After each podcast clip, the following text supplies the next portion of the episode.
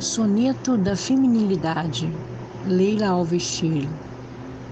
Tu sabes que não sou obediente, pretendo conquistar a igualdade, poder amar com toda a liberdade, sem dar satisfações a tanta gente.